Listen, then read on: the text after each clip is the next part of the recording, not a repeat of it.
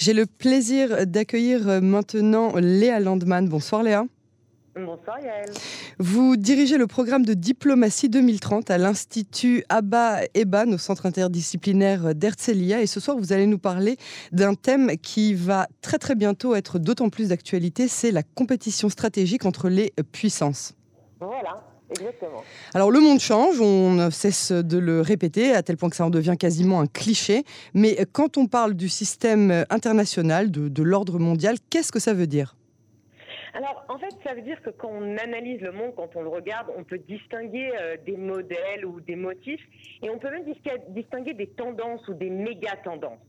D'accord? Alors, par exemple, en ce qui concerne l'ordre mondial, on a l'habitude de mesurer la puissance d'un État en fonction de la taille de sa population, son PNB, ses dépenses militaires. Le plus facile, on peut penser euh, les États-Unis, euh, la plus grande économie, une grande armée, un PNB, etc. Donc, plus grande puissance mondiale. OK? Oui. Mais aujourd'hui, ce qu'on voit, c'est que le détenteur en fait classique du pouvoir, c'est-à-dire l'État, est différent. Ce sont les villes, les régions, les entreprises, les mouvements, les citoyens qui deviennent en fait détenteurs du pouvoir. Et ce pouvoir se transforme en, fait en, influence. C'est-à-dire que c'est pas seulement celui qui sera le plus grand et le plus fort qui sera le plus influent dans le monde. Et concrètement, concrètement ça veut dire quoi? Alors concrètement, ça veut dire quand même que la Chine et les États-Unis sont quand même les États les plus puissants pour l'instant, mais ça veut dire que concrètement, les principaux déterminants de cette influence seront le nombre et la qualité des relations bilatérales, c'est-à-dire entre deux États, et mhm. multilatérales, c'est-à-dire dans le système international. C'est-à-dire qu'un petit pays, par exemple comme Israël, peut devenir beaucoup plus important et influent que ce qu'il est dans, dans, dans les positions euh, classiques de... Euh, d'économie et de population, etc. D'accord? Parce qu'il a des, plus de connexions, parce qu'il a une start-up nation, parce que beaucoup, beaucoup de déterminants. Mais c'est plus seulement l'État.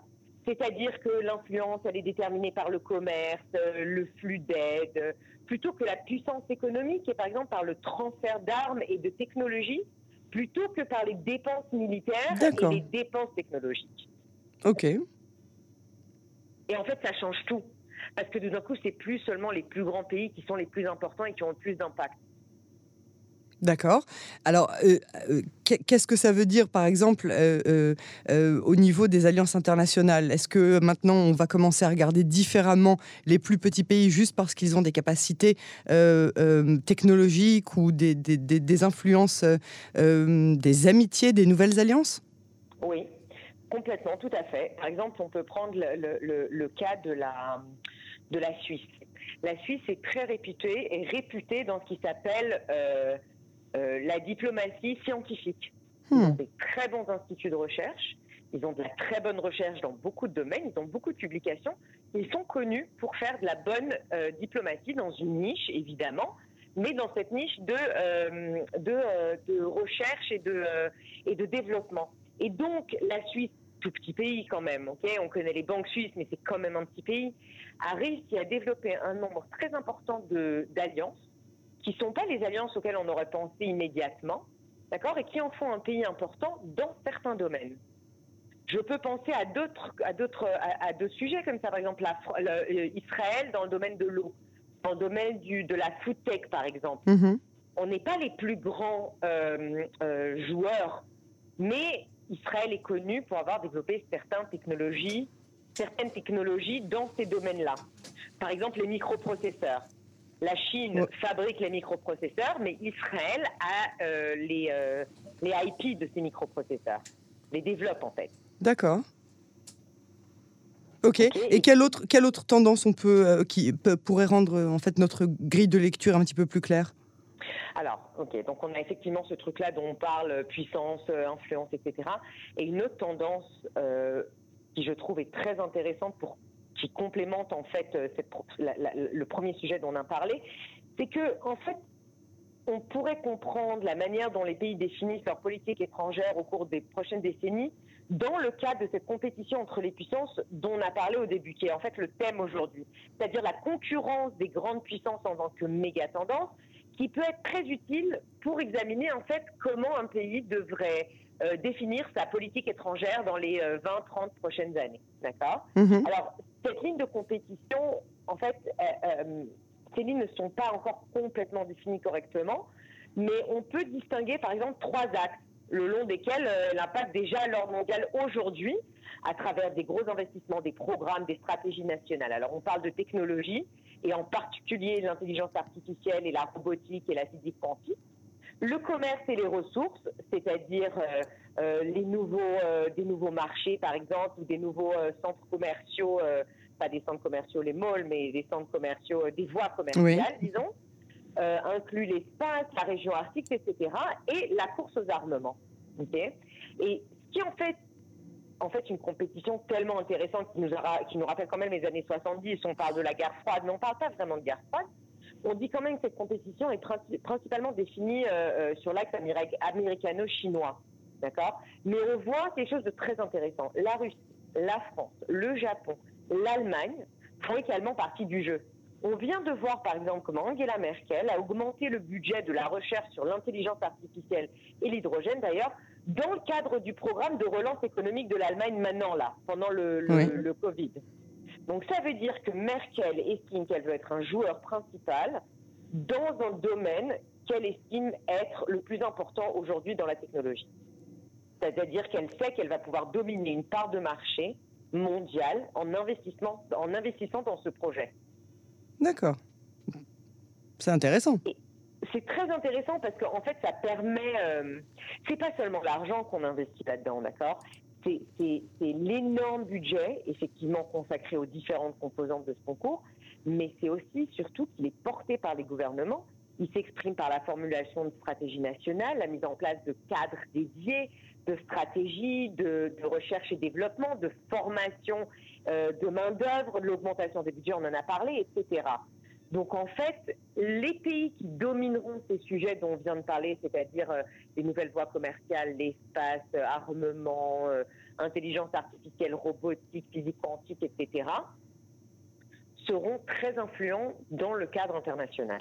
Et alors, quelle signification pour les petits et moyens États, par exemple comme Israël, qui se retrouvent entre les États-Unis justement et la Chine? Alors, c'est une très très bonne question et en fait, c'est la question qui nous interpelle nous. Parce que finalement, si on doit faire un choix entre, si Israël doit faire un choix entre les États-Unis et la Chine, bien, le choix il est vite fait.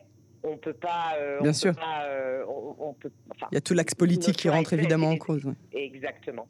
C'est l'actualité euh, sécuritaire et la sécurité veut que ce soit les États-Unis notre premier partenaire.